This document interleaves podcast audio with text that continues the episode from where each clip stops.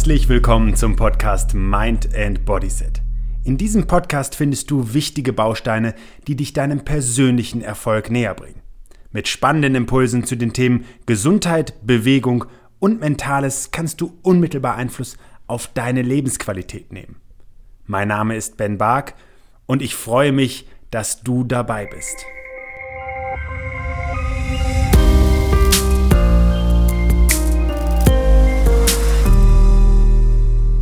Kannst du dir vorstellen, dass unser Herzschlag auch unsere Wahrnehmung beeinflusst? Also mit anderen Worten, wenn dein Herz in Aktion ist, verzerrt es die Realität möglicherweise sogar?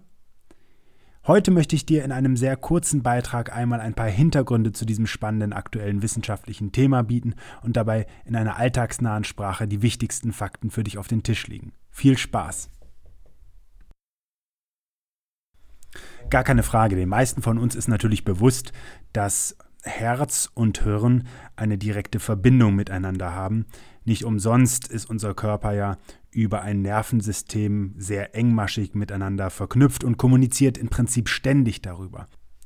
Genau das ist ja auch der Grund, warum wir merken, wenn wir uns den Finger verbrannt haben oder warum unser Rhythmus, unser Herzschlag sich verändert, wenn wir Emotionen erleben. Also wenn wir beispielsweise in einer Situation ähm, Freude erleben, etwas sehen, was uns aufgeregt stimmt oder wir in einer Situation in Hektik geraten, weil wir uns Sorge machen. Das alles beeinflusst natürlich unseren Herzschlag und damit auch unsere Wachheit. Hierfür sind dann Stoffe wie Adrenalin beispielsweise verantwortlich, die der Körper ausstößt und die den Körper dann auch leistungsfähiger und wacher machen.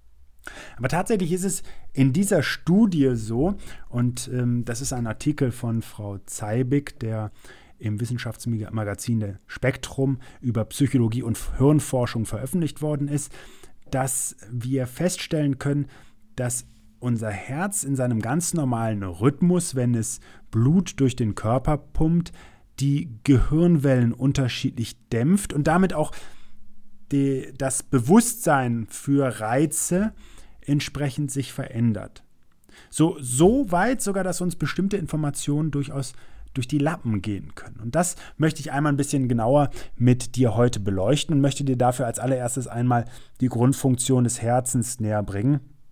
Ich glaube, jedem ist klar, dass das Herz im Prinzip ein, eine Pumpe ist, eine sehr, sehr zuverlässige Pumpe, ein absolut begnadetes, ähm, eine absolut begnadete Entwicklung der Evolution, ähm, was uns 24-7 ein Leben lang versorgt, mit einer großen Zuverlässigkeit und damit auch ähm, eine Grundlage für unser Leben überhaupt erst schafft. Und das beginnt tatsächlich bereits in den ersten Lebensmomenten, sehr, sehr, sehr, sehr früh.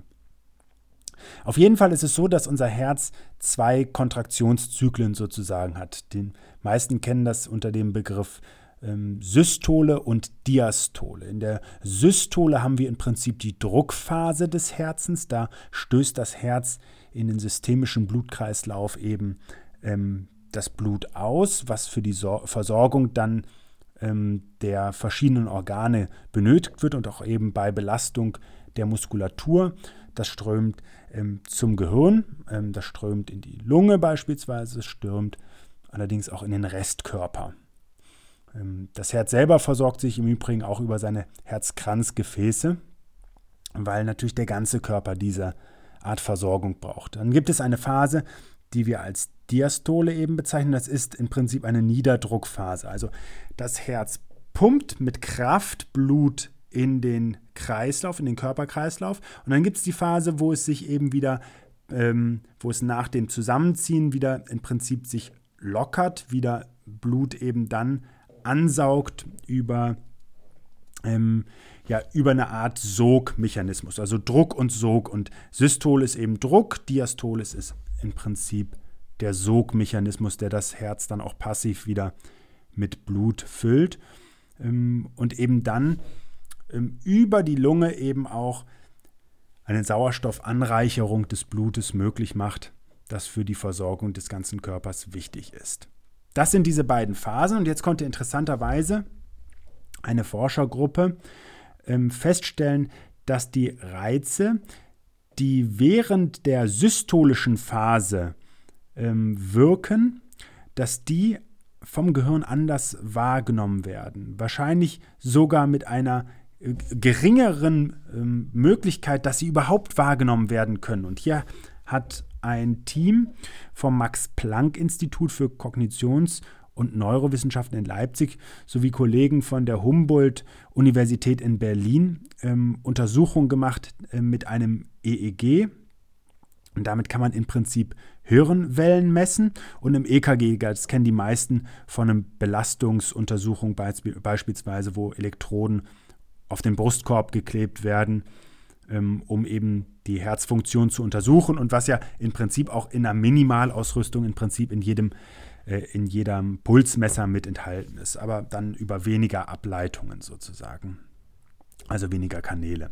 Jetzt ist es also so gewesen, dass die Forscher eine Probandengruppe ähm, von 37 Freiwilligen ähm, mit schwachen Elektroschocks an den Fingern untersucht haben, inwiefern sich diese Stromschläge in den verschiedenen Kontraktionsphasen, Systole, Diastole, wie eben beschrieben, ähm, bemerkbar machen. Und es ist schon länger bekannt, dass, dass sich die Wahrnehmung des Gehirns eben ähm, verändert. Auf dieses spannende Phänomen sind Forscher schon früher in Bezug, auf den, in Bezug auf den Herzschlag und dessen Takt gestoßen.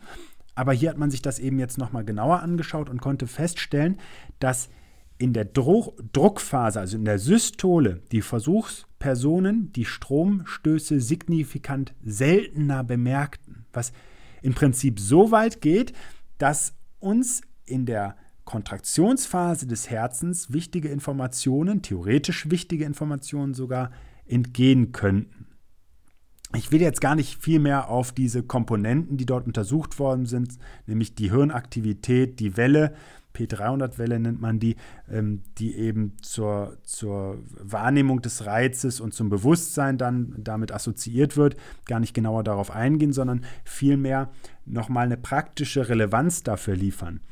Denn ähm, dieser Prozess einer gewissen Unterdrückung schwacher Reize, weil ähm, das könnte ja jetzt so sein, dass diese Information auch gar nicht so notwendig ist. Es kann ja auch sein, genauso gut, dass uns wichtige Informationen in, durch dieses Phänomen entgehen. Und Achtung, unser Herz schlägt im Durchschnitt ohne weiteres 90 Mal pro Minute, ähm, macht dann so circa 90 bis 100.000 Kontraktionen am Tag, da kann einem dann schon eine ganze Menge durch die Lappen gehen im wahrsten Sinne des Wortes. Aber man vermutet an der Stelle, und das ist noch nicht wissenschaftlich hinreichend geklärt, und ob das auch so möglich ist, ist nochmal was anderes, aber man vermutet, dass dieser Zusammenhang zwischen Herzrhythmus und Hirnaktivität ähm, deshalb besteht, um äh, sich ähm, ja, nicht ständig durch diese Kontraktionen,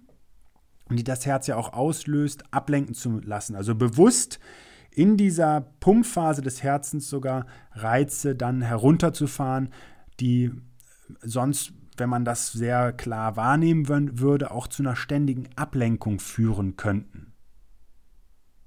Aber das sind bis dato ähm, eher Spekulationen oder Diskussionen, das hat man nicht hinreichend klären können.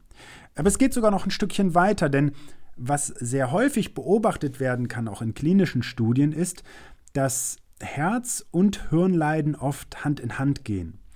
Und dass Menschen eben, die Herzerkrankungen erleiden, oft auch kognitive Einbußen haben, ähm, obwohl die Hirnregionen, die für diese eigentlichen Funktionen des Gehirns verantwortlich sind, gar nicht betroffen sind.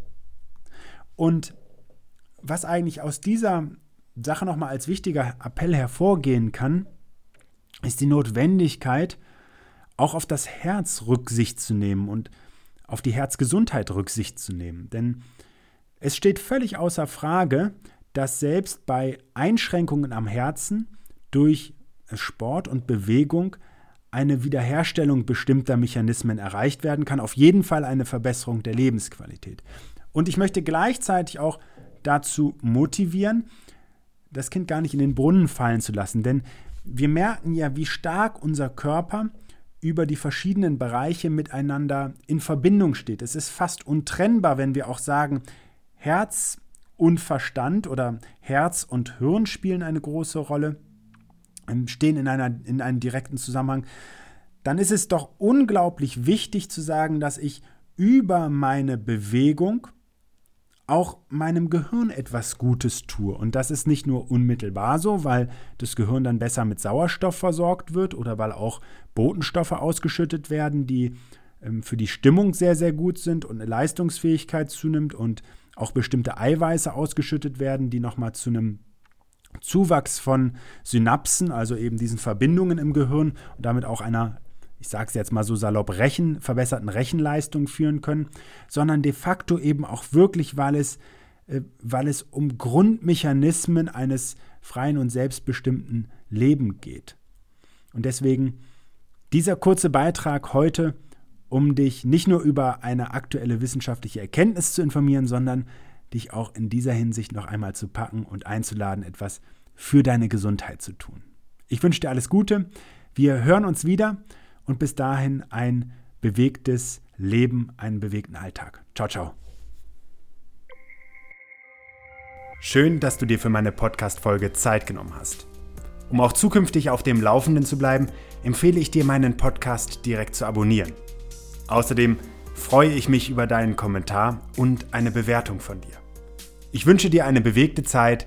Bis zum nächsten Mal.